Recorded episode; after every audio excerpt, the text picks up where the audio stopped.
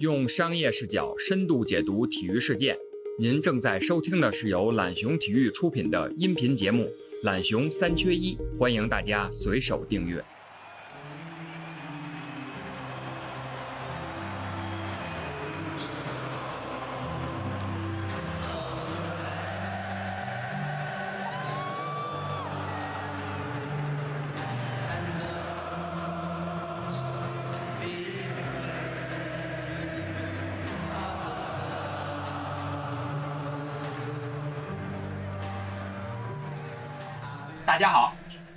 到懒熊三缺一节目，我是孙悦，好久不见，甚是想念啊！今天我们聊一聊什么呢？咱们聊一聊足球。新晋英超冠军利物浦啊，聊聊利物浦队。北京时间六月二十六日凌晨，英超第三十一轮比赛中，切尔西二比一击败了排名第二的曼城，位居榜首的利物浦呢，得以提前七轮夺得了本季的英超冠军。当然，最重要的，这是利物浦俱乐部历史上的首个英超冠军。有一句话啊，球迷之间经常说的“苦不苦”，想想红军利物浦，下半句我就不说了啊。所有利物浦球迷为这一刻等了整整三十年啊！其实上赛季利物浦已经非常出色了，大家都知道，九十七分拿到了亚军，也是英超历史上分数最高的亚军啊。呃，不过他们在去年虽然英超没拿到冠军，但是欧冠拿了冠军，也算是对去年的一个补偿吧。今天我们就来好好聊聊利物浦的蜕变。他是如何通过商业运作和管理手法，尤其是运用这些年一直在说的这个魔球理论啊，Moneyball 啊，咱们一会儿聊聊这个，一步一步从现阶段走到这个辉煌的。今天我们邀请了三位嘉宾，分别是两位懒熊体育的资深记者周峰寸阿寸，还有我们的傅荣富老师，来两位打个招呼。哎，听众朋友大家好，大家好，还有我们的利物浦资深球迷 KOP 啊，这个之前也来过咱们节目的常锦瑜。Hello，大家好。哎，好，首先这个得采访采访球迷啊，我转向你这边，大家也看不见，我转向你这边了。嗯，首先采访一下锦瑜啊，那天夺冠了，什么心情？嗯，刚开始还其实挺愣了一下，然后就是在那个八十多分钟的时候吧，因为一直二比一，然后我还想，你看的是切尔西那场是吧？啊，然后我说啊，这就要夺冠了，然后就是当那个比赛中场那个嗯结束一吹之后，然后，然后我突然就给哭了，然后我就觉得啊，就是这么多年，就因为喜欢利物浦也有十四年、十五年了吧，然后就是那你喜欢利物浦时间很长了对啊，那等于十几岁的时候就是喜欢利物浦了对是吧？，就包括就这么说吧，就是嗯，现在职业选择什么都是因为利物浦。就选择体育。对，因为为利物浦，然后当时不是去英国读的体育管理，嗯，然后再回来，然后来懒熊上班，嗯，可以说没有利物浦，就今天可能我就不会坐在这儿录节目这样，嗯嗯嗯嗯嗯。然后其实还有点遗憾吧，就觉得，哎呀，没有杰拉德，就是我心里还是挺挺难过的。你指的没有杰拉德是没在场上踢，对，然后我觉得还是就是非常遗憾吧。但咋说呢？可能就是，嗯，足球史上就是 杰杰拉德一个就是联赛冠军吧。嗯嗯，但我觉得，但是对球迷整个层面来说吧，这三十年，然后能得到这个冠军，确实特别特别的不容易。然后还有就是说，特别是从我这个角个人角度来说吧，就我没想到 这么快就能得冠军，我觉得可能我还要再等个几年吧。就是你今年这么大优势的情况下，你都没有觉着，对看来这 真是对，真是这么多年苦熬过来的啊。对，再加上他一直啊不都是得一点儿就是小冠军，什么什么联赛杯呀、足总杯呀啊去年都拿欧冠了啊，啊，对，不骄傲不骄傲。他说英超本土对是吧？他说英超本土，然后英超本土啊，然后就就他他有一点高光时刻，嗯然后他马上又低谷了，嗯所以就好像这个事儿对于我来说，我觉得还有点难以置信。这样嗯说啊，我们竟然领先这么多，然后这么这么提前七轮就夺冠了，然后嗯，确实是作为一个内蒙妹子，那天没喝点儿啊，喝了，肯定得喝点儿是吧对？对对，其实我们老说这个利物浦啊，嗯这差一点夺冠，说了好几次了。其实在英超这三十年历史上有好几次都是夺到了第二名啊、嗯第三名，包括上赛季，包括我有印象，就是我不愿意提啊，就那次摔倒了那个对对对那个那个赛季，嗯那个赛季带给你的什么什么心理感受？现在还有吗？有还能回忆起来吗？有，就是他当时一滑倒，我整个人我就那个是不是最后一轮？我记得对，是吧？嗯那是倒数第三轮，然后一三一四年，其实一开始利物浦上半赛季都没有夺冠的迹象，他一直是处于弯道超车。啊一开始是曼城和阿森纳，后面阿森纳下来之后，曼城一直在前面，然后后面利物浦那场三比二之后，大家终于终于意识到利物浦可能夺冠了。夺冠希望了。对，，然后就包括那个国王的演讲，嗯嗯，再然后就是赢诺维奇，其实都特别稳。然后那个时候切尔西那场比赛确实很心痛，但是，所以这也其实这有一这有一点，其实有有一个疑问对于我来说，嗯我发现我特别想问问像景瑜这样的客那个利物浦球迷，就是我感觉去年赢欧冠都没有这种激动，就是我我特别想问利物浦球迷的一点就是。英超冠军对于利物浦来说意味着什么？就意味着一切。就是比欧冠还要重要吗？因为欧冠就这么说，有过伊斯坦布尔奇迹嘛，然后就觉得夺了这个就是欧冠，其实那个是我觉得是分量最重的。当然这个那个是竞技水平上最高的，应该是。对对对。然后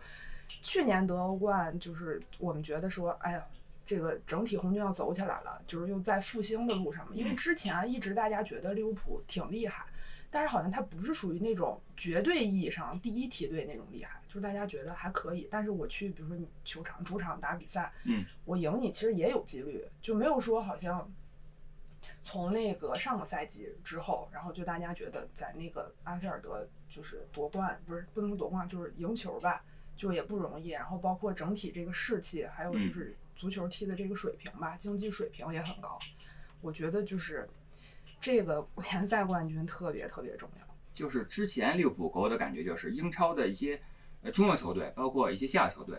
觉得打利物浦都有机会，对，他不会觉得我打利物浦哦，我放弃吧，我我没觉得没有戏。最有最有代表性的就是一五一六赛季五比四那场诺维奇，对，就那是当时那支利物浦一个很重要的印象。嗯。你再看今年的时候，利物浦有很多的一比零、二比零嗯，有开始特别多零封了，嗯。和想象中的利物浦好像不太一样，但是和一八年那支法国世界杯冠军又很像。嗯。其实这就是一支成熟球队它的控制能力的一个体现。以前的利物浦比赛看的特别的带劲刺激，对于中立球迷来说啊嗯对，我对利物浦球迷来说可能有不一样的感受。但现在的比赛，其实我作为中立球迷，如果我不是利物浦球迷的话，嗯利物浦的比赛我会看的少一些，因为他的那种控制力，就今年的联赛来说，我可以用恐怖来形容，因为那个最快抵达七十分，嗯到今年可以突破一百分的，还有可能性啊，嗯，这些都是还是非常了不起的成就。所以我作为中立球迷，我一直对于我来说，我不能理解，或者说我一直有个让我很好奇、很有意思，就是利物浦球迷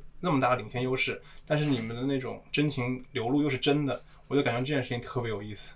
我因为我我一直觉得欧冠会更重要一些，因为欧冠的那个含金量会非常高。对对对。可是我觉得就我觉得这就是一个心理吧，哎这个你试想一下，是很有意思。比如说申花今年 中超提前几轮夺冠了，你啊会不会也也会哭出来？我觉得这对我来说啊，啊我觉得还是亚冠更重要。亚冠就是那个的 感觉，当然了，不就是，但是你你看利物浦球迷对对于这个冠军是那种当然了，还就是虽然是提前七轮，但还有那种苦尽甘来的感觉。就所有人都知道你们是实至名归，你们可能是英超历史上最有统治力的一支球队，对吧？但是还是会有这种样的情绪，我觉得这就特别有意思，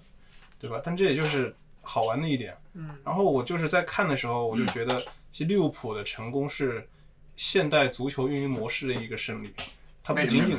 因为它的成功背后吧，不像我们以前可能说在呃二十年前，可能弗格森时代，嗯，对吧？或者说再早一些时候，你只要球员好，或者你有一个好的教练，嗯，你就有很大几率能夺冠，你就很大机会成为一个、呃、冠军争夺者。嗯，但是在现在就不是这样了。利物浦的成功，我们看到的是，呃，萨拉赫、马内、阿里森、范戴克，对对但，他背后还有克洛普，在背后还有分威集团。我觉得这些其实都是更加值得去思考的东西。啊，说到分威了啊，一会儿咱们聊一聊这个啊。呃，傅老师有没有什么想说的？呃，你是利物浦球迷吗？我是脑残粉，我我其实是巴萨球迷，但是 那你是什么脑残粉？你是巴萨脑残粉还是利物浦脑残粉？我是巴萨脑残粉。然后啊结果去年呢，就真的被利物浦打服了。就是虽然就难受也是难受，但是就真的发自内心觉得就配得上，就 deserve 那种感觉。就是在那个三比零之后，你你隐约觉着我觉得已经稳了，就没有问题啊，了。没觉着会有翻盘的可能。对，就就没有可能了。我就想第二回合只要进一个球就可以了。啊那是。结果 就判到了最后，嗯 真的是。你现在是利物浦的一个脑残粉是吧？对，就就会偶尔会看，因为身边也特别多利物浦球迷，就跟着一块儿也看。嗯嗯，那咱们再往早点说，刚才说是几次夺冠，我在想还好像我记得还有再接近冠军，那就是欧文时代了，好像有过一年拿了对五个冠军嘛，一个赛季，但那五个冠军就是没有就就没有没有主要没有主要冠军，啊，那赛季应该是足足总杯、联赛杯，然后联盟杯是吧对？啊，是这社区盾杯，社区盾杯是不是还有那个欧洲超级杯啊？是不是？反正除了英超和欧冠欧冠什么都有。对，但那时候太久远了，还是欧文、赫斯基、利特马宁。但是你在说利物浦的时候，二十年的历史都不算远，就是利物浦这是一支非常有有历史的球队嘛。我们说的时候，就是你在他每个时代都有自己的故事，这就是这支球队诶有魔力的地方，对吧？这也就是安菲尔德的魔力。嗯还有就是我觉得有最重要的一点，是因为这三十年一直没有夺过这个联赛冠军，但是我们的对吧竞争对手曼联就是一直在狂揽那个英超冠军，嗯就是因因为你知道，就是利物浦球迷觉得眼瞅着他们的那个冠军奖杯在一座一座在赶超我们这个历史记录，嗯就其实我们心里是就是非常非常难受的。你们非常心急，觉得自己这个对马上就要被超过了。对啊，然后就是我们不是利物浦球迷不有一个表情包，就是啊速效救心丸那个，啊那个我们经常用，就嗯频频使用。前几年就是在劫富济贫的那个阶段啊，就我们频频使用。还有那个吧，还有一个那个躺在床上被电击的那个，年纪轻轻看什么利物浦啊，是吧？对对对，好像每个队都有这个表情包。嗯，好，回到我们主题啊嗯，利物浦最近几年成绩呢，加上这个屡次的骚操作，这骚操作指的是运营上的操作啊，逐渐成了新一代职业足球俱乐部的运营典范。甚至大家说起足球，这足球足坛的 Moneyball 就是利物浦啊。这个跟他的老板芬威集团不无关系，我们就来聊聊利物浦背后的这个芬威集团吧。简单跟我们先说说这个我啊，那傅荣跟我们说说吧。那我们先从那个分飞的老板说起吧。嗯就老板约翰·亨利，他是一个呃是一个体育迷，他家有一个大农场，然后他一开始继承了家里的这个这个农场，然后做有一家里有一千亩一千英亩的大豆种植，然后然后呢他就。他就开始对这个大宗商品交易感兴趣，嗯然后就从这里开始，然后进入了自己的一个投资之路。然后呢，他投资的时候，他是一个数学天赋特别好的人，自己弄建了一个模，就市场模型，然后来预预期这个商品交易的一个趋势。等于最开始就是玩数据这一块对，儿从最一。开始就玩数据这一块儿的，嗯然后呢，就就从这儿开始，就等于通过投资然后发家了。然后他就美国人嘛，然后特别喜欢棒球，他就一直想找机会投资一个 MLB 的一个棒球队，然后也接触过几个球队，后来就是就是在二零零一年的时候，呃，成为了红袜的这个最大的股东，就是嗯。MLB 红袜队。然后呢，当时呃，魔球理论就大家可可能好多人听过这个，看过这个电影。嗯。然后魔球理论它是二零零二年的时候被这个就是 Big Ben 然后运用到呃奥克兰运动家的。嗯。嗯。那我查了一下这个啊，嗯。魔球理论首次提出源于美国财经记者迈克尔·刘易斯所著的《Moneyball》一书，书中以美国职业棒球联盟小球会奥克兰运动者队的经营模式为例，来总结出小球会在没有资金、吸引不到大牌球员前提下嗯如何取得好成绩的生存法则。嗯简言简言之呢，就是用专项代替平均，用非传统型球员的队伍创造奇迹。对，是嗯，但其实这个理论最一开始就是它是 Billy Bean 最一开始运用的，但他最一开始是一个美国的一个统计学家，嗯，他其实呃他是研究这个棒球统计学，就有专门的这个棒球统计学，然后美国还有这个课程，然后 Billy Bean 就等于是他开始了解这个理论，然后他尝试把这个运用到实际中，其实他是第一个运用的，但不是他不是发明这个模数据模型的，嗯，对，所以当时嗯、呃也是就是通过。通过奥克兰的这个实践，让大家开始就让整个棒球界乃至整个体育界开始认识到，原来就是有数据统计学就是这一套对模型，然后可以被运用。然后哦，我们说回这个 分威集团，嗯呃这个老老板他就本身是一个体育迷嘛，嗯然后呃他当时运营红袜也是运营的呃可以说非常成功，因为红袜在分威入主之前大概有八十六年没有拿到过冠军。哦就是比利物浦球迷还惨。惨多了，惨多了。对，而且他之前也是一个豪门，就是跟杨基一直是世仇的那种豪门，但是就他一直是豪门，但是就这八十多年都没拿过对，冠但是在此前就是对，而且是四十年代之前成绩还是非常好的。啊啊！对，但是就后来就进入一个就棒球迷可能会知道的叫贝比鲁斯魔咒，就是贝比鲁斯从红袜去洋基了，然后从那以后红袜就再也没有夺过冠了，然后洋基就开始就两个世仇也，洋基就成绩开始蹭蹭往上窜，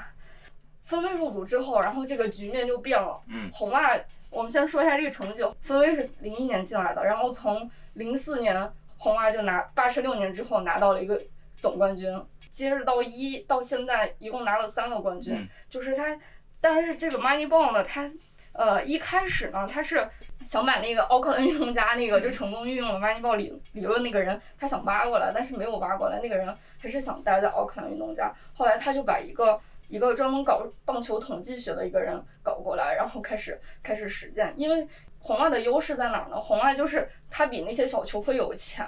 然后他在运用 Moneyball 理论的时候，就是。就是他能买到就是基本盘更好的球员，嗯，对，所以就可能就对小小球会的打击可能会更大。然后后来就是分威的也是，呃，不管是商业运作上，还有这个球队成绩上都越来越好。然后呢，接着就是二零一零年，然后这个老板他就开始，因为有已经有红袜这个成功的吸引力了，然后他开始就是把目光投向了欧洲，然后一零年来到利物浦，对来到了利物浦。嗯，当时说是投了三亿英镑，帮利物浦把这个债务全部还清了，债务和欠息全部还清了。不过当时也也是因为利物利物浦马上就要被破产了，对因为当时对马上有那个消息，就说嗯要被苏格兰皇家银行嗯，一直接管对要接管，一直在催债，然后什么的。当时我们还那那那一段时间，我们心情还挺沉重的，说哎呦，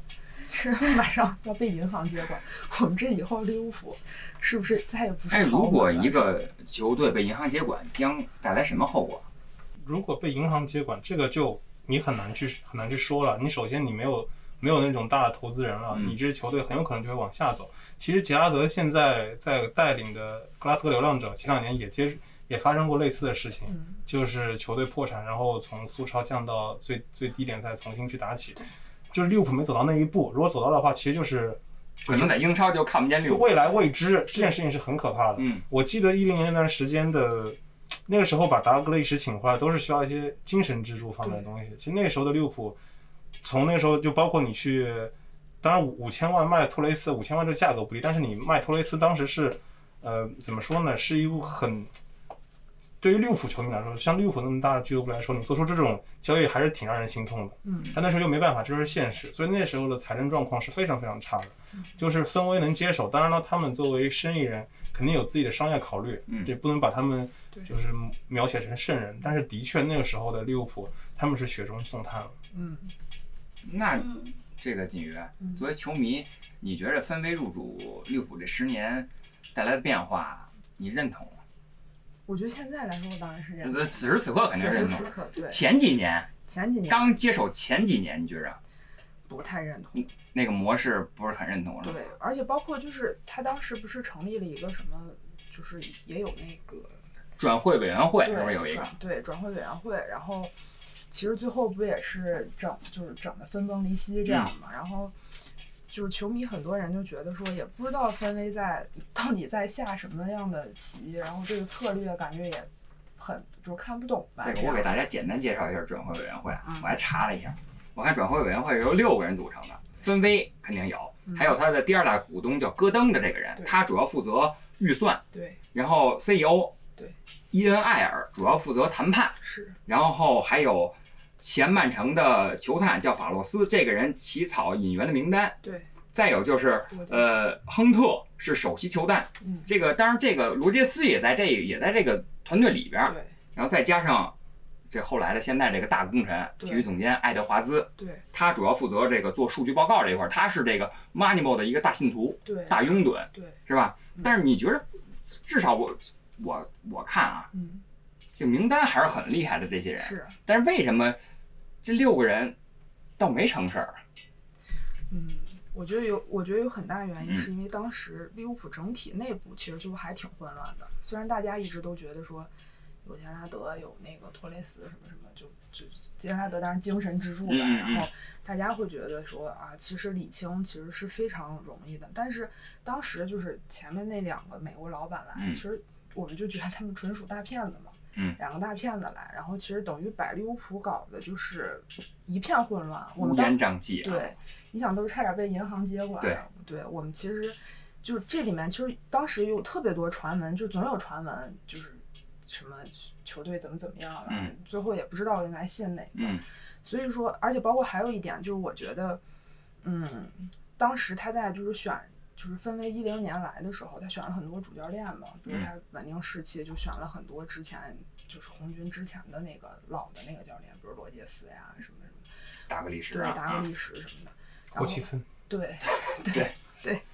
我觉得就是他们，嗯，还是有一点儿延续，想延续利物浦之前非常辉煌老的那个传统，因为他们是见证当时辉煌的人嘛。嗯。然后他们想，但是我觉得他们那一套理论可能用在现在的这个足球领域里是，或者甚至说现在体育管理这个领域里是非常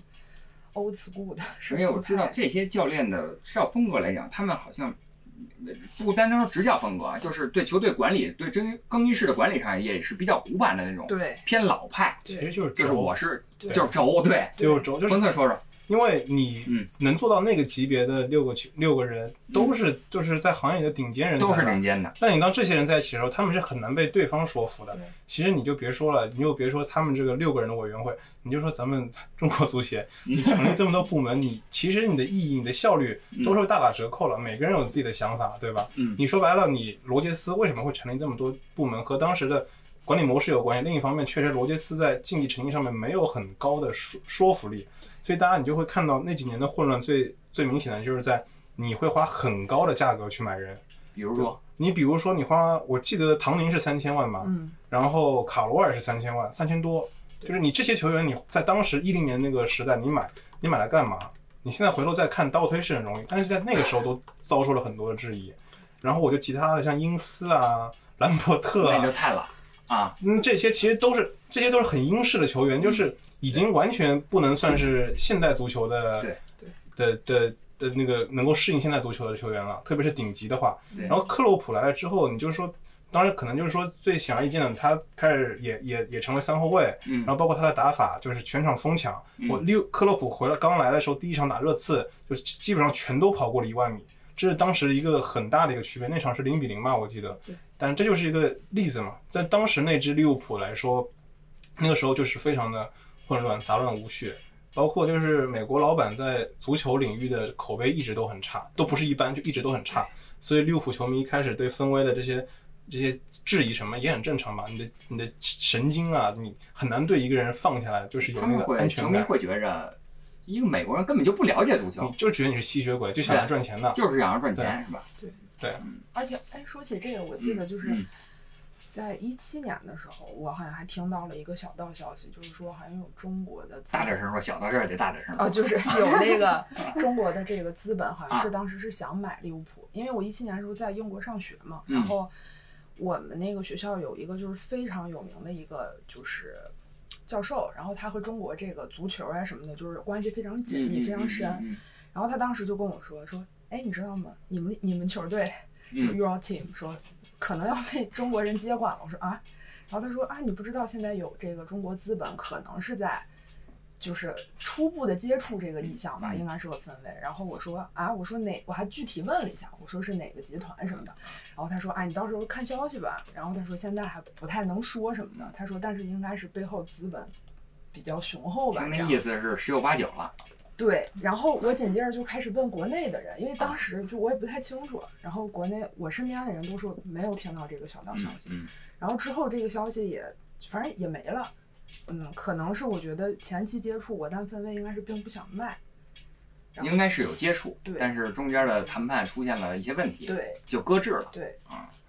呃，那这个分威接手利物浦之之前啊嗯，利物浦可以说是债台高筑对，啊，欠了很多的债。你刚才都说快已经给银行托管了，嗯但从这几年的这个财务数据看啊，利物浦已经相当漂亮了啊，嗯做得非常好。呃，几位可以给大家说说这方面的事儿吗？给大家算算账，给利物浦算算账，分析分析这个原因，分威是究竟怎么做到扭亏为盈的？我觉得首先有一点是，嗯嗯，我觉得就是说的就是泛泛一点儿吧，就是有点开源节流的意思，嗯就是他甚至他比如说他觉得这个球员呀什么的性价比不太高，甚至可能性不太大，他一般就会放弃，他不太会在比如说一个这个这个怎么讲，这个左右模棱两可这球员上耽误他太多时间。他一边你不觉得都是基本属于稳准狠这样的，就是突然就接触一个球员，然后这个消息一发出来，然后没过多久，基本也就是说对，当时那个呃签南野拓实的时候就非常快，对一周之内对有从有消息有传言，然后到签约就一周。对，非常常快是。然后我觉得还有一点就是，嗯，他其实因为他的这个竞技水平逐渐提高了嘛，嗯然后他分得一般就是，比如说像这个版权的这个转播转播费用，然后还有就是他的一些赞助的这个费用也非常高。因为我记得当时就是利物浦的赞助商非常多，还有那除了有比如说马来西亚航空什么，还有嗯什么 Dunkin 就那个。甜甜圈儿的那个那个牌子也是他的赞助商，就是反正有很多很多，袖标上那个对南联南联是吗对对对，西联是，对哦西哦西联对对对，然后就是赞助商非常多，就可能我们之我当时 有一次看那个官网尾页下面有这个甜甜圈儿这个赞助对，在，最后都有对，都有然后所有的我还。惊了一下，我说啊，我说甜甜圈儿还是我们的赞助商，嗯，然后就我觉得其实他是就是怎么讲，赞助这方面它是广撒网吧，嗯嗯，然后但是在节流的方面，他做的确实也还挺不错的。包括你像有很多就是那个球员，比如像那个阿德里安，都是 零转会费，嗯，加入到这个空手套白狼。对，是，嗯封村有没有这方面的分析？我觉得分分几块吧，一嗯个是他就是克洛普来之后，包括我们刚刚说委员会被嗯撤下之后，新的呃就是制服组吧，嗯上来之后，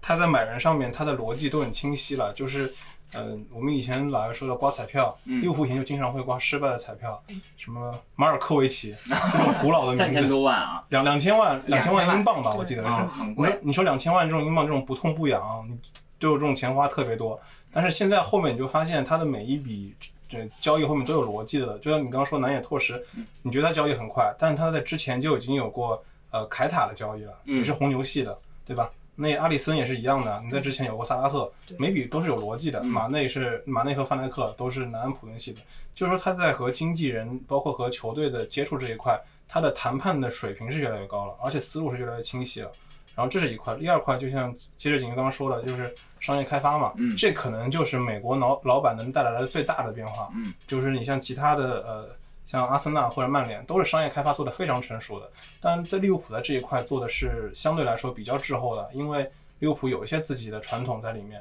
包括埃弗顿也是，他们同同城死敌。你去看那个英国就是历史积分榜非常高，但是你在国际化，特别是这二十年，其实是有点落后的。就特别像利物浦这种水平的俱乐部，你说白了，你除了竞技成绩之外，你其他方面你不像是不是不像曼联和阿森纳我可以理解，就像有点像一个老国企那种感觉。有点成就，给我的感受啊，可能我我我有些错觉，但是给我的感受是有点。但这是一就这五年来吧，特别的，就是特别的不一样，特别的怎么英语说就是 refreshing 这种感觉，嗯你知道吗？就是这让我是感觉到利物浦就是这些细小的变化才促成了这一块。当然了，还有就是也算是把之前的烂账给还清了吧。那你说这五年，嗯，那你觉得跟克洛普那克洛普的入驻有没有关系？如克洛普来了利物浦几年？一一五年一五年正好五年嘛。对，你觉得跟他的关系大不大？我觉得他是整个事情的核心，因为我们在说足球的时候，他无论再去说其他的运营模式，你只有都是建立在竞技基础上的。嗯就是你把你的运营模式说的再天花乱坠，你要没有好的成绩都没用。这就是竞技足竞技体育最残酷也是最现实的一点。其实它也很不公平，因为你好像除了这冠军你就得不到认可一样，但其实不是这样。那无论如何，克因为克洛普带来了这种竞技成绩的变化，哦对吧？包括他他买来的人都用了。嗯就是以前在六个人组的时候，有很多就是花了高价钱买来之后，你的上场时间什么的也也有可能会有各种就内部的消耗。嗯但克洛普来了之后，其实虽然现在也有体育总监，但是基本上在场上就是克洛普一个人说了算的。而且他来了之后，确实把球员都给压住了，这个是很不容易的。我觉得就是但你所谓的这个压制球员，不是那种强压压他不是强压，而是说真的就是球员可以服你了。但你当时罗杰斯，你说实话，就是球员嘛，就是很重要的一点就是，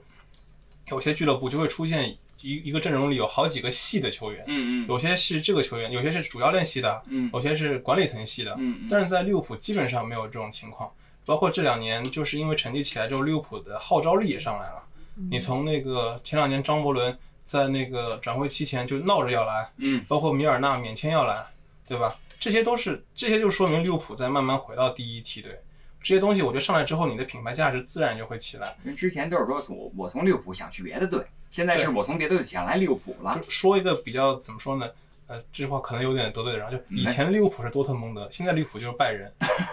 是不是特别的、呃，特别的特别贴切恰当啊，特特别的贴切。恰当。对，对，但我就是就是这个意思。然后你再看，其实你从德勤的那个表上也能看出来，嗯就是五年嘛，就那个德勤每年都会出一份那个足球俱乐部的表。然后一五年的时候，那个利物浦的总营收是三点九二亿，嗯，三点九二亿欧元。但今年的呃去年是一八一九赛季是到六亿了。它主要的核心就是你科沃普来了之后，你的竞技水平提高了，嗯，然后呢，你的转播分成就很高。而另一方面就是就是商业开发这一块，嗯，美国人就是这块确实做的比较好。这么多年了，你从呃英超刚刚开始那个推出那个 B 张广告位的时候，马上就和西联签了，对吧？其实这种这种细节就说明这个球队的反应慢慢就上来了。然后包括在中国行这一块也也跟上了，利物浦算是比较晚去开开拓这块市场。中国行比较晚，嗯、对，比较晚。对对对，所以我觉得这些就能说明你现在看到利物浦的，就是说它的账务越来越好看，其实都是每一个小小的细节呃构成的。嗯嗯，就是棒球或者说北美那些体育联赛的魔球理论都有一个基础，就是因为他们是联盟制的，嗯，所以说你的球包括他们的圈子基本上都是相对固定的。说白就是你从这里挖了一个人才，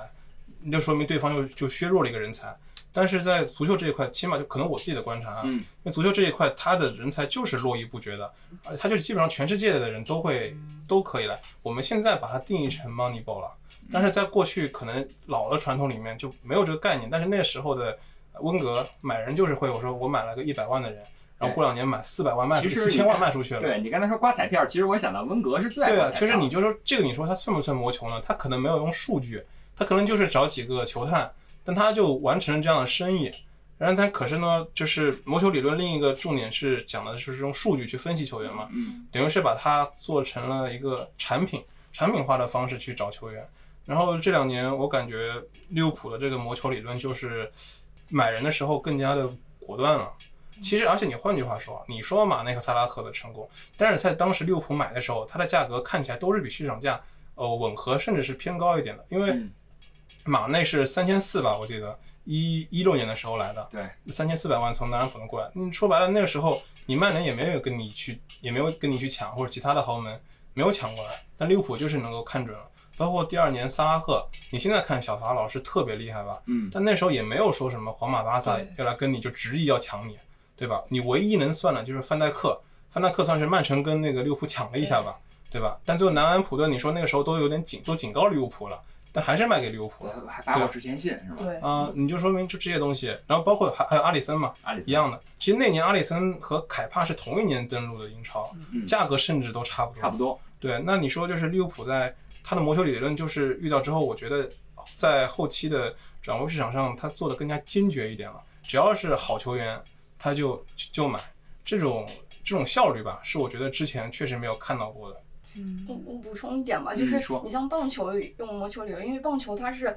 可可量化的数据特别多的一项嗯运动，可能足球也也有很多数据，但是像棒球的很多数据它是决定性的，嗯就比如说因为它是回合制的，它跟足球不一样是运动战，嗯棒球是你挥棒打出去，然后你开始跑，嗯然后然后它就是从你的打击率到你的上垒率，包括你的盗垒率，嗯它是有一个非常详细的数据更直接说明球员的能力。对，它的数据就更更分得更细。你包括打出去打击率，它有长打率和短打率。嗯，对，它的数据分的特别的细，所以可能在比如说你建模，你去呃描述一个球员的他的能力的时候，这个数据可能更能反映一些情况。但是你像足球运动员，你可能嗯你要去细化他，比如他射门或者他技术特点，你就没有办法用这些数据就特别的细化去描述他一个状态。可能在运用的时候就就不是那么的通用，就这个这个理论吧，我觉得。嗯，还有就是说起就是说这 Moneyball，我突然想到，就是我很早之前看过一个文章，就是说利物浦它是成立了一个就是类似于那个球员就是运动表现的一个类似于实实验室，它那嗯。实验室就是基本找了一些就是牛津、剑桥，这是这样的，就是 PhD 就博士，嗯。然后就是他们，反正他那那办公室也就是在那个这个一线球队就是就是训练基地旁边你嘛。去过吗？我去过训练基地，但是我没有我没有见到过这个啊这个小屋子。然后他们就是说，他们这里面就是有类似于像一个团队吧，嗯然后他们就是经常在这里面做一些数据分析，然后就是说他分析的是什么呀？球员的运动表现能力，包括他场上的表现，在训练的表现。嗯，然后嗯，但是这个我我有点记不太清，是不是他们也要分析一些，就比如说他们潜在需要，比如说买卖的这些转会的一些球员的这个运动表现，这个我我记不太清了。但是我记得是他们是成立了一个这个，然后说，因为他那个标题很耸动，就是说你知道吗？呃，在利物浦有那个剑桥的博士在，就是专门为他在工作这样的啊。然后我我是记得是有这么一个那个，现在职业体育发展基本上都有这种，我记得曼城好像有一个大数据库，就是它会有就是遍布全球的一个球探系统，它会去发掘这个、嗯这个球员，记录数据什么的。我记得是曼城吧？嗯，其实我是认为现在呃这些顶级的五大联赛顶级的这些球队都应该有自己的比较成熟的这种球团系统，其实就还有是这还有自己的运营体系对对，啊。那为什么利物浦就走出来了？利物浦，我觉得啊，就是我自己的观察，嗯你有的时候你必须得说你，首先是你每一步都走对了，嗯另一方面可能真的就运势也到了，就是你在买人的时候，你买到了这些球员，他真的全部都兑现了天赋这件事情，其实是非常可遇不可求的。一般来说，你买到，比如说你你买三个顶级球员，然嗯后你有一个能够踢得非常好，就已经算是很成功了。但利物浦基本上这几年的交易，呃，每年基本上都能到点子上，这个就非常非常难得了。就这几年你想想交易几乎没有不准的。对，基本上买，而且即插即用。还有另一点就是，你也得说克洛普的能力吧。卡利乌斯，我想起来了，卡利乌斯可能有卡利乌斯算算怎么算没兑现吧？没兑现。你就说像罗伯逊，罗伯逊的起来其实非常非常励志。对对对，然后还有包括你阿诺德新的一个本土，本土偶像起来，太子，你所有就是这些所有都赶在一块儿了，这件事情是非常难得的。啊，包括前两年那个从纽卡买维纳尔杜姆的时候，当时也没有人跟利物浦抢，真没有人抢，嗯，对吧？当年维纳尔杜姆是纽卡降级的时候，对那就买走了。所以你这些球员，你现在看的时候，你都觉得哇，好厉害啊！但利物浦买人的时候，你除了范戴克和阿里森算是头，算是超，算是就是一线球球员过来的顶级，球员嗯啊，，但其他的其实都还是来利物浦之后质变的，包括萨拉赫。你别说别的，萨拉赫来的时候已经二十五岁了，其实那时候顶级球员对萨拉赫是呃顶级球队对萨拉赫是有质疑的，嗯但利物浦当时就就押宝押中了呀，对吧？那现在你看前两年甚至还在传萨拉赫可能要要离队的传言也有，不是现在也就没了嘛。所以我是觉得现在这支利物浦的就是呃他的阵容非常非常的，现在老中青三代都有。但是我觉得，我觉得这支阵容还可以维持个几年。因为这支利物浦，我感觉啊，年龄架构非常合理。因为我查，刚才我查了一下，年龄最大的也就是米尔纳，嗯，也是最大才那也才三十三岁，不像有很多球队有很多三十六七岁的老将啊，对三十三岁的有好好多人。我看利物浦的主力的架构没有一个过三十的，都是在三十岁以下。而当打之年的这几个，这个你们这个菲尔米诺、嗯马内跟萨拉赫都是对二十五六岁、二十六七岁这个年龄，是黄金年龄，可以说对最出成绩，然后运动技能又又保持的又好。对，而且我刚刚说了运营模式的成功，还有一点就是，嗯，可能在以前呢，就是金元足球的逻辑就是我谁砸的钱最多，谁夺冠的几率就越高。银银河战队的你说皇马，对，包括就是英超就是切尔西、曼城嘛，都是这种例子。嗯但是就是利物浦这次夺冠之后，有很多的数据都就是统计来了之后，发现其实克洛普从一五一五年十月入主以来到现在为止，就是光说转会窗口的话，嗯利物浦只算是投入了七千五百万英镑。就是这个是一个非常低的数字，就把它买入和卖出都对，买入和卖出都算在一块儿的话，那他买入的球员里面，你就有什么范戴克、阿里松、凯塔、法比尼奥这些，就是这两年基本上都踢上球的主力。嗯，那卖出的你就不要提了，就是库里尼奥，一个非常高昂的价格卖走了。一点四二亿，对，对啊，是吧？因为卖库蒂尼奥的时候，我正好在那个英国嘛，然后特别巧，因为他是赶嗯我以为你，我以为你在英国帮着签的呢，吓我一跳。不，因为正好正好他是在那个转会截止日最后一天卖出去然后对，因为当时我也快回国了，然后我和我的一个就是也是一个球迷的一个同学，有小道消息是吧？不，我以为又有小道消息我就是啊。我们俩说快离开英国，然后就是最后一场，我们要去就是再去看一场主场的比赛。然后就那场比赛正好是库蒂尼奥卖走的第一场，就是利物浦就是安菲尔德主场的比赛。嗯，然后全场球迷什么反应？狂疯狂的在骂，就骂他。对，就疯狂在骂，然后大家就是 编各种口水歌在骂他，然后旁边就有一个嗯老大爷，然后就利物浦当地人啊，嗯会用那种方言疯狂的疯狂的在骂，然后他甚至也在骂那个分威，就说，哎呀，说这球员你们都卖了，这以后怎么办？这就要回到那个一招回到解放前，又要什么这个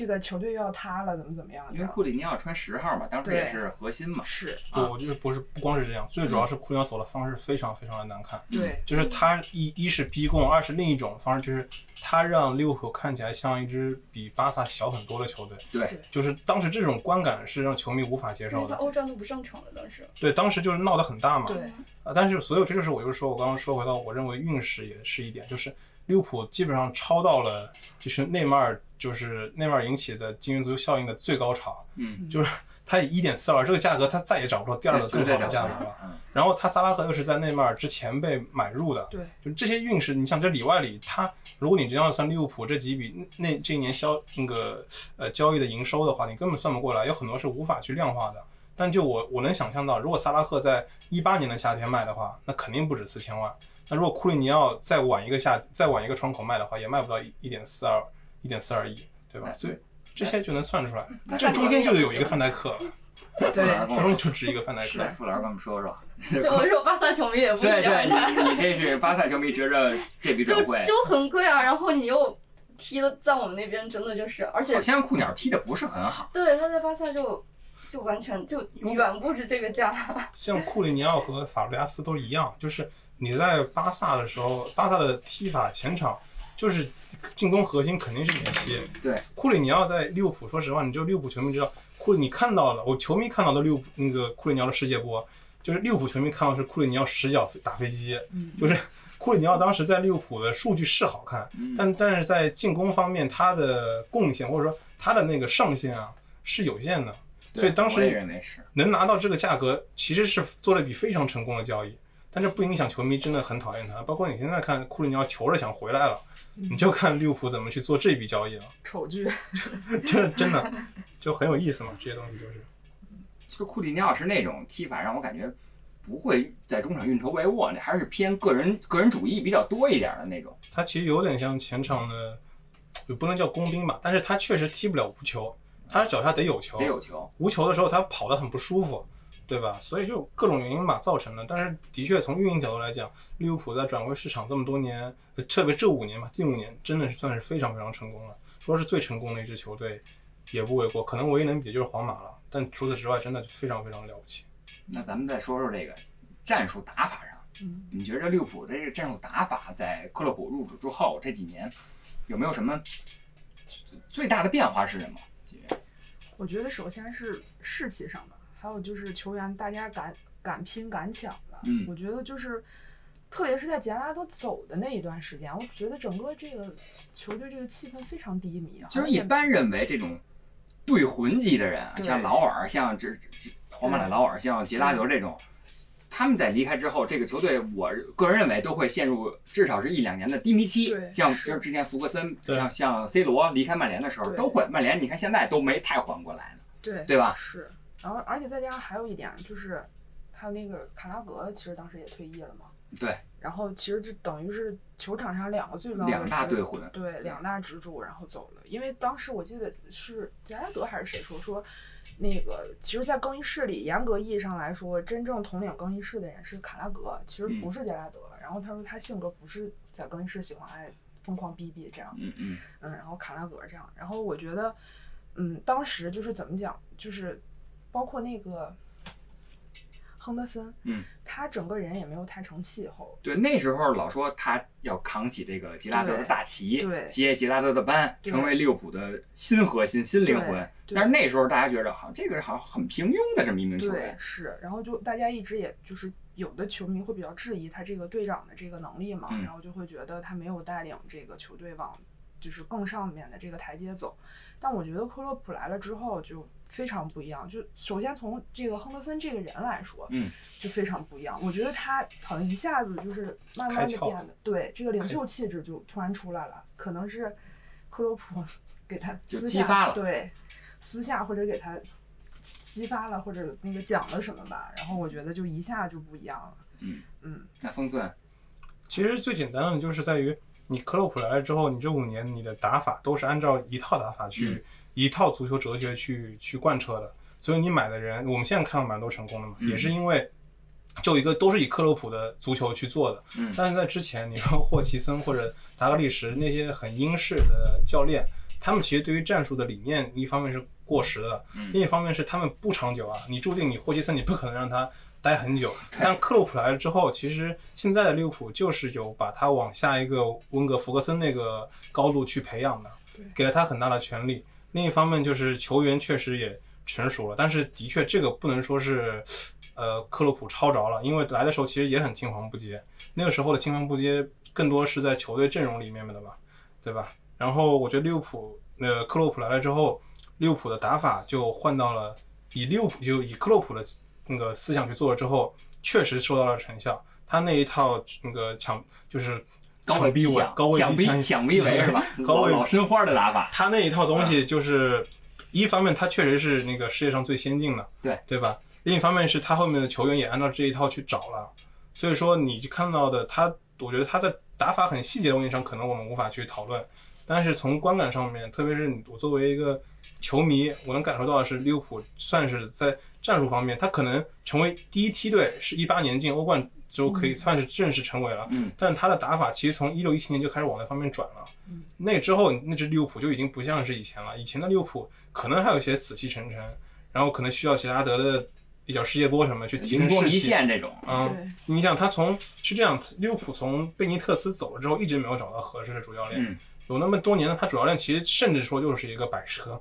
对吧？就是你靠利物浦去撑，你就靠吉拉德去撑着。嗯所以为什么利物浦球迷对吉拉德感情能深到这种程度呢？等于是那最难熬的五年，一零年到一五年，真的就是靠吉拉德撑着的，对吧？你说如果一四年的时候苏亚雷斯没听吉拉德去了阿森纳的话，那可能阿森纳当时就夺冠，那起来了就是阿森纳，可能就是一些这种小小的细节，就会把一支球队的气质给完全打碎了。当时吉拉德是跟苏亚雷斯说：“你要走也别去阿森纳，你去个巴萨往上走。”那对吧？那换个角度来讲，他等于把利物浦的在在英超球队中呢，他这个形象也给也给维持住了。所以这些东西都是非常非常关键的。当然，你再说回到说克洛普的话，他来了之后等于又稳住了。嗯，我觉得很多时候人呢也讲究一个缘分。嗯，就那一年克洛普这种教练，他的空窗期很短的，对吧？你说白了，如果不是克洛普当时前一年在多特蒙德带的那么灾难，然后又走了，你说白了，你当时利物浦要找教练，他要么可能找个安切洛蒂，嗯，或者找个其他的，那就遇不到克就是洛普了。延续，就会延续那种老派作风的对啊，所以我觉得就是说句那什么，就是时间、地点、人物都很重要，正好可以遇上，赶上了嘛，嗯，对吧？在正确的时间、正确的地点遇见对的人，其实克洛普练是我我我觉得就可以这么理解。可以这么理解哈。那不容，这个既然 这个。又是不是又是利物浦球迷，又是巴萨球迷，你也肯定也看过巴萨当时瓜迪奥拉执教的那个时期。对，那你你觉着现在巴瓜迪奥拉也是克洛普的对手啊，在曼城。嗯那你觉着这个瓜迪奥拉模式你是比较认同的，还是现在克洛普的这个模式你比较认同？我觉得瓜迪奥拉看到现在就是。就是我感觉他自己也到瓶颈了吧，因为当时他刚开始打这个 TikTok 的时候，嗯就就当时确实就到西班牙王朝到整个巴萨王朝的时候，嗯就也算是颠覆了之前那个足球的一个、一个战术的一个打法吧。但是到现在，就是包括去年不是一八年的世界杯，也可以看出，就这种控球打法已经就已经过时了。西班牙队嘛，对传控意对，思，纯控传控已死。嗯，那公孙觉着 我觉得因为瓜迪奥拉和克洛普不一样，啊，瓜迪奥拉可能之后的职业生涯一直需要去证明自己的足球哲学在没有梅西的情况下啊也可以成功。也可以完成他到目前为止，在拜仁、在曼城都在都想去证明这件事情。那你觉得他算他算证明了吗？没有啊，因为在欧冠没有任何的欧冠没有，对，因为欧冠没有前景欧。像这种这种级别教练都是以欧冠去做衡量的，但是曼城的欧冠你也知道是什么样的水平，到目前为止连续两年都是止步止步八强。看今年，今年还活着哈。对，只能算还活着。但你遇到的是一只皇马嘛，所以你也不知道会发生什么。但我就是说，瓜迪奥拉这种风格，他他不能算是我喜欢的风格。嗯。但从理性的角度来讲，我觉得瓜迪奥拉的风格对我来说的诱惑力没有没有克洛普那么高。克洛普的足球非常性感，这个是非常难得的。我身边有很多其他球队的朋友就说：“哎，你们什么时候能放克洛普走来我们球队 执教一下？”嗯，特别是有什么皇马球迷啊之类的，这样就频频跟我就是连齐达内这种玄宗都不想要了，都想要克洛普，是吧？他们说其实可以来试一试，这样。我说我们不卖。但克洛普应该不适合皇马，因为现在看到都是利物浦的成功，但克洛普的试错也很多啊，嗯，对吧？他只是现在找到了合适的人而已。但是皇马那一套真的要求太高了，不一样，两条理念不一样。是，嗯，但是他如果去皇马的话，我感觉他的话语权和决定权应该就他现在他现在在他现在在那个利物浦，等于就是个当地英雄嘛。对，这吉拉德都呼吁给他给他建雕像了，就是就是这就能说明他现在在这里的的一个高度。但是有一点，我觉得克洛普因为自己说过，可能不会在利物浦那么久。他之前有表达过这种想法，但也不知道他最后怎么会去谈。但是相信利物浦的制服组绝对不会轻易放走克洛普的。嗯，但我也知道，我觉得可能隐隐间，利克洛普也知道，早晚有一天吉拉德会回来接班的吧。但这个就是利物浦自己的事情，我只是自己的一个看法而已。嗯，那我咱们刚才说这个马尼宝，马尼宝提了好多次啊，嗯、但这个延伸到足球领域，这似乎这个马尼宝没有说。这么灵光，这么灵验，没有说在这个棒球啊，这这这种联盟里，像 NBA 这种联盟里，他不太会有这么显著的，就是那么显著的一个嗯观察。如果一定要说的话，就算那年那个莱斯特城夺冠嘛，嗯，那年你可以说他的 Moneyball 把瓦尔迪、马赫雷斯、坎特，包括德林克沃特、喝水哥都给挖出来了，嗯，但是没有人会把他们那套当成叫 Moneyball。呃，因为我看啊，这个、嗯、有人总结这个魔球理论，就有一个开启海淘模式。注重挖掘曾经被淘汰掉的明日之星，或者挖掘不知名的草根球员，就像刚才你说的瓦尔迪这种。但是你要知道一点，就是说在足球领域，基本上很多这种案案案例吧比比皆是，只是北美它把它拍成了一种模式，就是产品化了而已。嗯。但是在足球其实有很多类似的理论，甚至说你说当年的罗本，当时他是以降维打击的身份去的拜仁，对，你可以说他算是魔球理论嘛？但是。但是他肯定不会有不会有人这么去理解吧？对对吧？包括那个斯内德、穆里尼奥去国米，国米那支等于是带着那支老男孩拿了欧冠。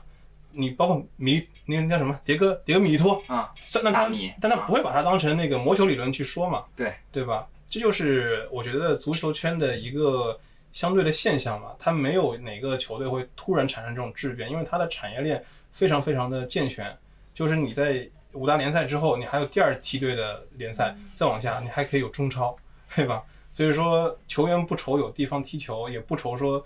呃，就被被突然挖掘的这种现象确实比较少。哎，芙蓉，嗯，那这个就这个 Moneyball 这个理论，嗯在这个除了 MLB 之外，像日本这个有有球队进行这个，日本就是使用 Moneyball 这种理论，你说棒球吗？对，在棒球领域，世界的棒球领域。日本的棒球的话，日本的棒球跟美国的整个模式体系其实全都是不一样的，不一样是吧？对，全不一样，而且包括训练理念，就美国的棒球就比较追求那种就是个人英雄主义吧，嗯、就以美国人一向的那种呃那种形式风格，但是日本它可能就是更务实一点。就是更，就是我往前一点点推动，就比如像像铃木一朗这这种就是整体推动，对，它是就是整体可能大家就是都可圈可点，但不会说有一个救世主那样，会有，但是不会追求说我要去做一个救世主，就是我我可能想把更多的人送上垒，然后然后再回来得分，而不是一棒抡出一个全垒打。就日本人可能就是他整个就是他包括他这个这个棒球联赛的体系。就职业体系也跟美国不太一样，就等于这个 Moneyball 理论不是说适合所有的这种对联盟。我我觉得是这样。而且我觉得 Moneyball 这个之所以在北美传的特别神，就是有一点最重要，就是学体育管理就是应该都知道，就是其实世界上就分为两大派系嘛，北美体系和那个欧洲欧洲体系。嗯北美体系就是这 NBA 啊什么 MLB，他们全部都是一个就是闭合的一个联盟嘛，然后他们就是以那个我的比赛要好看，然后挣更多的钱为主。然后，但是你像欧洲，比如说像咱们这些就是五大那个足球联赛来说，它其实就是像刚才方寸说的，就是它有一个完整的一个发展的路线。我就是从升降级啊什么的各种打法上，然后我我都我都会有一个就是怎么讲进可攻退可守的这个这个情况吧。就这个根据这个球员现有的这个竞技水平来说，然后北美这个他就是说，如果你要是说你踢打不上比赛了，你就其实没有什么。比如说什么乙级什么比赛什么，去给你一个就是严格意义上来说啊，就给你一个乙级的这个比赛让你去打，所以那你就很有可能就是怎么讲，那就是要那那你球队什么也要本着就是说赚钱为目的嘛。然后虽然除了竞技要好看哈，然后赚钱为目的，那我肯定就要用各种各样的这种，比如说数据啊、理念、方法。这也是为什么就是。一直以来，我觉得就是欧洲和这个北美有非常大区别，而且我觉得欧洲人整体还是有他就是自古以来历史传承比较老派的那种想法，他就是觉得我要好看，然后那个赚钱我会放在第二位，然后我就是要保证整体的这个这个怎么讲这个等级秩序吧，这样子传统对，就包括像那个他青少年体育也是这样的，北美就是做美国特别是做成一个赚钱的这个生意嘛，然后。欧洲人最主要就是觉得我孩子健康就行，就是踢踢球啊什么的就行，而且他们也没有那么多奖学金啊这样的。嗯，我觉得跟这个也有很大的关系。等于从本质上来讲是有区别的，对，是吧？我觉得跟就是北美和欧洲人这个整体的这个 logic，就是这个思维思想逻辑上来说，也是有一点那个差异吧。那你们觉着利物浦这种成功的方式能被复制吗？我。我觉得他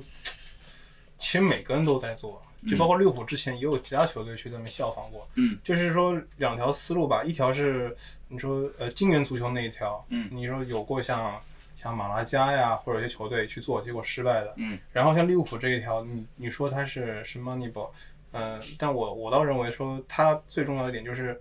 利物浦这支球队，它这两年在转会市场上面。他和经纪人的关系，包括他在选人上面，确实是非常非常的成功。就是我举例，以前的话，大家知道，就是跟经纪人谈判就是跟恶魔共舞。嗯，他可能会给你推销自己一些球员不是那么的好，或者没有那么的那什么。就比如说今年、去年的最热的佩佩嘛。嗯。当时在里尔里尔数据数据非常非常漂亮。然后经纪人到处推，然后当时利物浦也也看中了，其实也参与了一下竞标，然后但是很快就退出来了。然后当时阿森纳是以一个分期付款的形式购入了，嗯可现在今年看下来之后，你就发现了，其实嗯不像想象中那样，嗯，但是利物浦这种模式，我觉得它难就难在哪儿？难在它很难有再出现像它这样的呃谈判团队，包括像他这样的一个时机。因为利物浦成成功之后，后面很多球队也会去学他那一套，包括也会跟红牛系关系会更好、更紧、更紧密一些，或者其他的一些门派吧，算是。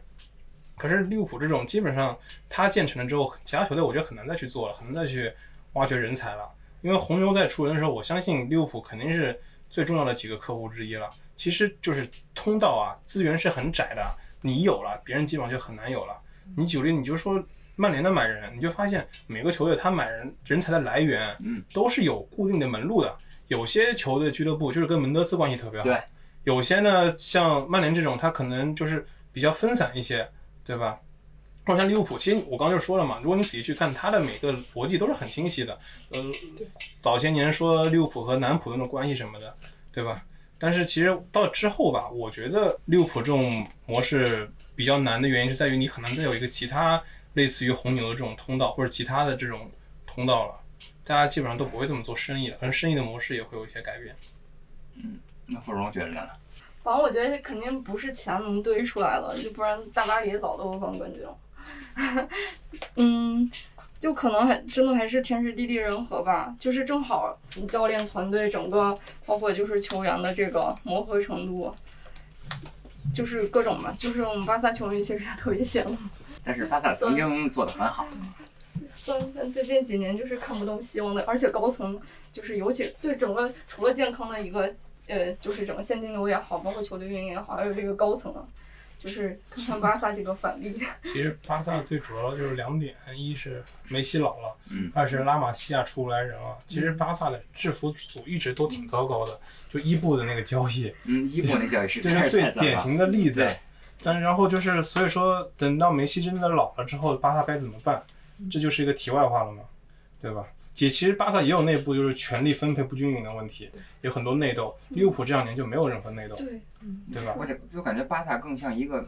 巨舰，那走得很质重。但利物浦就现在感觉很轻盈，整个俱乐部给人很清新的那种感觉。所以就是你成功的话，其实你你去推这个人怎么成功很容易。嗯我们说每一步都走对了，对。但我真的，我话反过来说，这些都是建立在夺冠的基础上。嗯你要没夺冠，你这一切我们说了这一切所有正确的东西，可能都都我也可以把它说成是错误的。嗯你知道，这就是竞技体育一个很大的一个现象。因为你刚才说有点佩佩，就是利物浦也接触过，但是错过了嘛。其其实利物浦这两年在转会市场上挺活跃的，对但是我好像就我观察到环境，就是利物浦球迷对分威的看法好像不是像想象中都觉得跟他们很和睦一样。对，是，嗯，我觉得之前期我们一直都在说，比如说卖人是错误的，买人也是错误的，因为他们经常就是像方寸之前说，买一些就是在转会市场上没有什么跟其他豪门就是感觉非常有竞争性的球员，那大家就会觉得，那你买了他，万一不中呢，那会怎么办？对，然后但是虽然后后续吧，怎么讲？用的都非常灵光，但是其实之前买来的时候，大家都觉得是赌嘛，包括像嗯张伯伦呀什么，大家其实都是很心里没底。对，包括峰哥跟我们说说张伯伦这个，张伯伦当时他就是自己想踢中场，就是想从阿森纳走，因为阿森纳当时改了那套三三后卫体系之后，张伯伦是踢翼位的，翼位偏后的，然后他不喜欢踢那个边锋了，然后呢，他其实就是给克洛普投投名状了，就是冲着就克洛普我，然后利物浦这牌子就来了。然后一六一七赛季就是张伯伦来的之前那个赛季吧，其实利物浦已经有往上走的苗头了。但那个时候，说实话，没有人能想到利物浦在之后两年、之后三年能够两进欧冠和拿一次嗯英超冠军。所以张伯伦这件事情吧，在我看来，他算是一个就是从球员层面对利物浦看法的一个拐点。嗯从那一刻起，利物浦又回到了第一梯队。而且张伯伦在阿森纳踢的位置跟利物浦踢的位置是不一样的，等于被克洛普改造了他他喜欢吉拉德，他想当他想当吉拉德，他想去踢八号位，啊。他有点那种意思。但 是所以说，所以所以说，但是你现在看他其实就是个重要轮换嘛，嗯，对吧？呃，那咱们再聊最后一个话题啊，咱们觉着这个这个大家出主意给利物浦，觉着利物浦接下来会面临什么问题？就在这肯定成为冠军了，肯定是会成为众矢之的。在下赛季，利物浦肯定要比这赛季夺冠要难很多。嗯，大家觉着下赛季如果利物浦想继续这种强劲的势头，应该去做什么？锦约想想。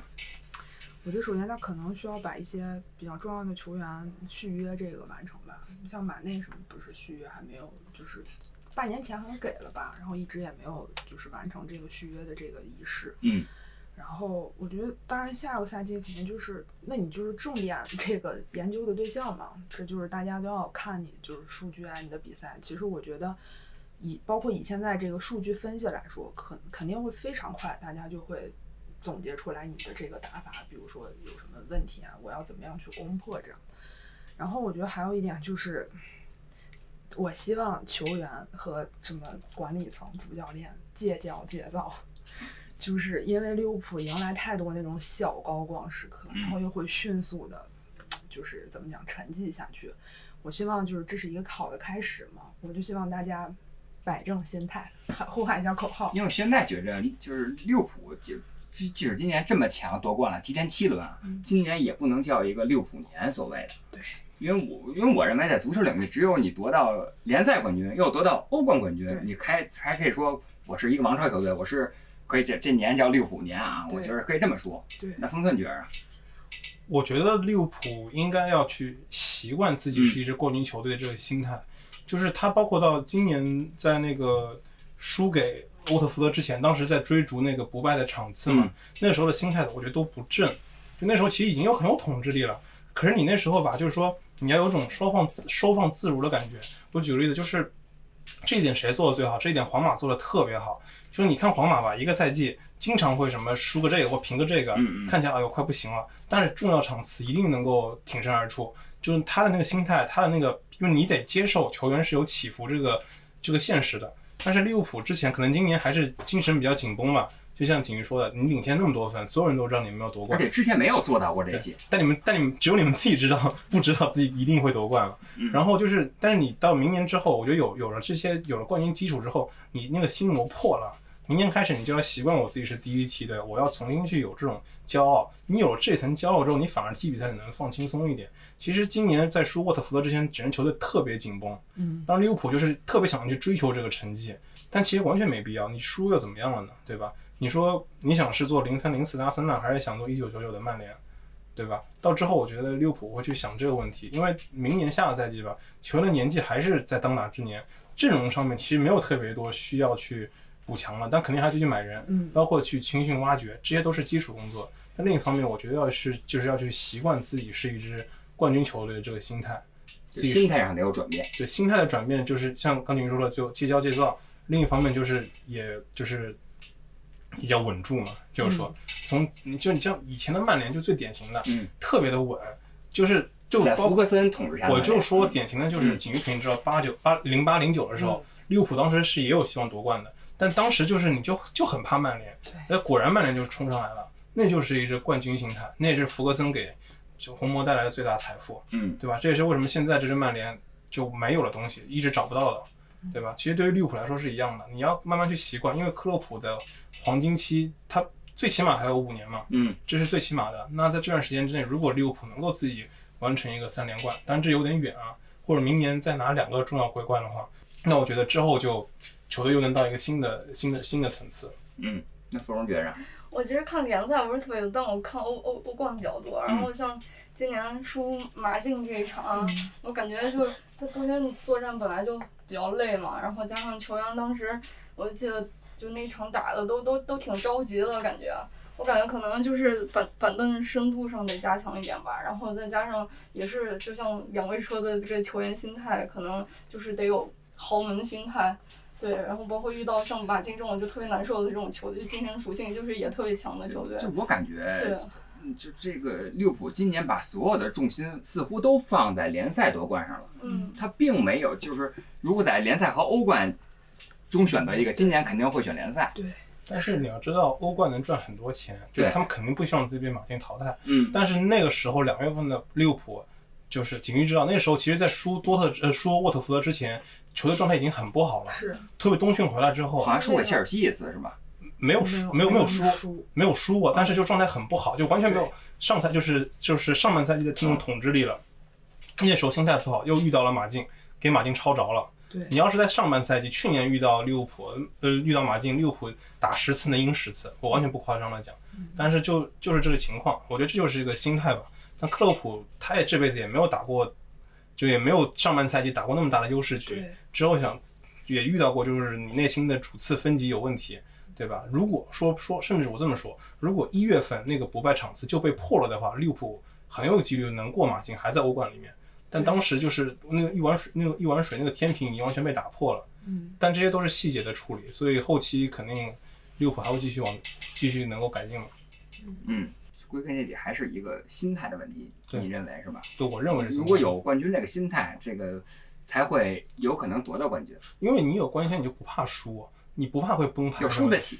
你就是输得起，对你说的就是输得起，就是这是以前利物浦就是会怕的东西，但是以后我觉得就没必要再去怕了。咱们老说的一句话就是背上想赢怕输的包袱，嗯，对对对，这个都很中常。包括国安当时去年十场连胜的时候对，当时，也有，上半程觉得国安今年都差不多对对对，肯定会提前几轮夺冠哈。对，但当然就很乱嘛，就国安也是典型的，就一输马上就自乱阵脚，你做了很多的交易都很就很奇怪，你放比埃拉放的莫名其妙。对，确实对吧但是这些都是经验，就以后再遇到类似的问题的时候就不会再发生了。你像国安，他的巅峰期高古斯托的可能还有两三年呢，嗯，对吧？利物浦也一样，利物浦可能更久，因为后卫范戴克起码能踢到三十三、三十四，然后几个边锋也是当打之年，还有三四年呢。然后那个找挖人就继续正正常挖呗，所以我觉得很正常。我觉得就是 利物浦过两年吧，这两年的重心就看能不能拿一个双冠王了。嗯哎，你正好提到中超，我想加一个问题啊，你觉得这个 Moneyball 这个模式在中国能行得通吗？中国比较难，因为中国的就是，因为中国首先你人才就特别有限，国内就这么些球员，其他基本上都是垄垄垄断水平。对，现在经纪人都是从十五六岁就开始给小球员一百万、两百万，对对对，而且都不跟球员谈，直接跟家长谈。家长一听，这谁受得了啊？对吧？你这根本买直接买房了是吧？啊，你直接起不来，说给你张一百。当时申花挖刘若凡的时候不也一样吗？这个球就是这种模式，谁也别说谁，大家都一样，对吧？所以我觉得起不来这种现象。对，主要还不是一个职业联赛吧？可能对，你指的中超还还不够那么职业是吧？我觉得我感觉可以，目前是这个情况吧。嗯，好吧，那咱们今天就聊到这儿啊。咱们的今天结尾，我想也不说什么了，我给大家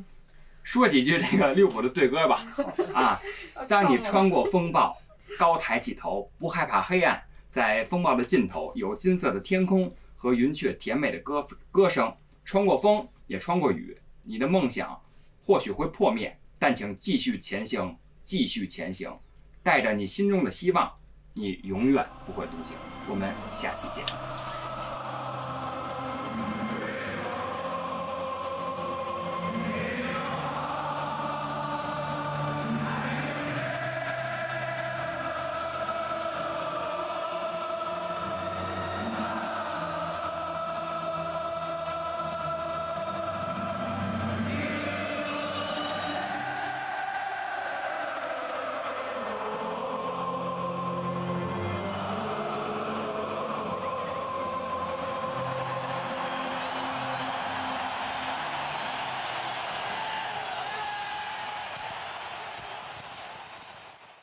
用商业视角深度解读体育事件。您正在收听的是由懒熊体育出品的音频节目《懒熊三缺一》，